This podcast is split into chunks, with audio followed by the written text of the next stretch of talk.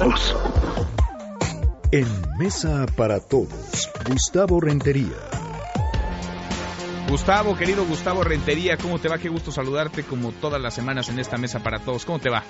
Bien, mi querido Manuel, es un honor que me permita entrar en contacto con el amplio auditorio de la Mesa para Todos. Fíjate, Manuel, que estoy preocupado por las contradicciones y señas de autoritarismo de la 4T. Voy a poner cuatro ejemplos De, esta eh, pues eh, eh, sacada de chispas. Tú recordarás que el propio Alfonso Romo, uno de los hombres más cercanos al presidente de la República, ante empresarios, les dijo que tenía amplia confianza de que el aeropuerto internacional de Texcoco se iba a construir. Esto durante la transición, ¿no?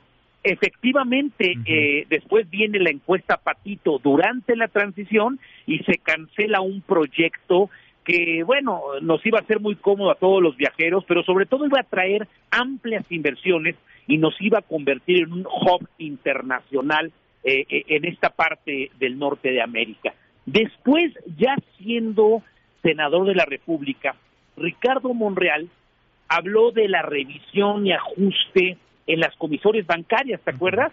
y, hay un dato que, he estado revisando. Eh, semanas antes, el CEO de Santander España eh, y después el CEO del Banco Bilbao Vizcaya Argentaria, que mejor conocemos como Bancomer aquí, eh, se habían reunido con el, el entonces presidente electo de la República y les había confiado que no se iba a afectar a la banca y tuvo que salir a enmendarle la plana eh, en una mañanera ya el presidente de la República.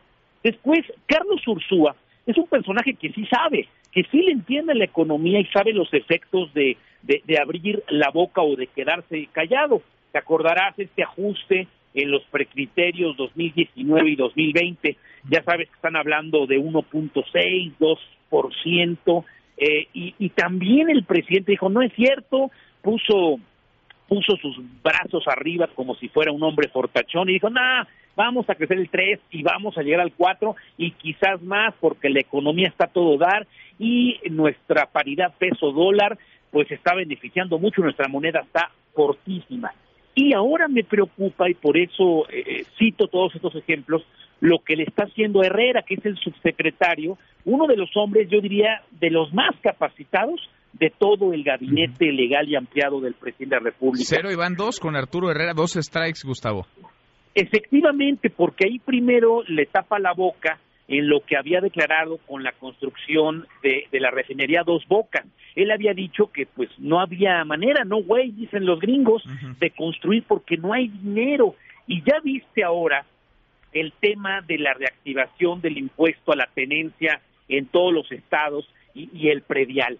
Eh, todos testigos, tú lo has dado a conocer tanto en tu telediario como en tu radiodiario, eh, hay muchas columnas y yo sí creo que el presidente de la República tendría que ser mucho más cauto, no en lo tema político, que hay una gran discusión ahí de que se ha acabado el neoliberalismo, de que es un nuevo régimen, pero en el tema económico, mi querido Manuel, sí es fundamental que sea cauteloso el presidente porque nos puede llevar de corbata a todos los mexicanos. Pues sí, es un tema delicado. Oye, y sumémosle, sumémosle otra, si te parece. Hoy por la mañana dice el presidente López Obrador que sí hubo corrupción en la construcción del aeropuerto eh, Texcoco, a pesar de que ayer frente a legisladores el secretario de Comunicaciones y Transportes señaló que no opinó lo contrario y pese a que no hay ni una denuncia, ni una investigación, ni un solo detenido por esta corrupción, la pongo entre comillas.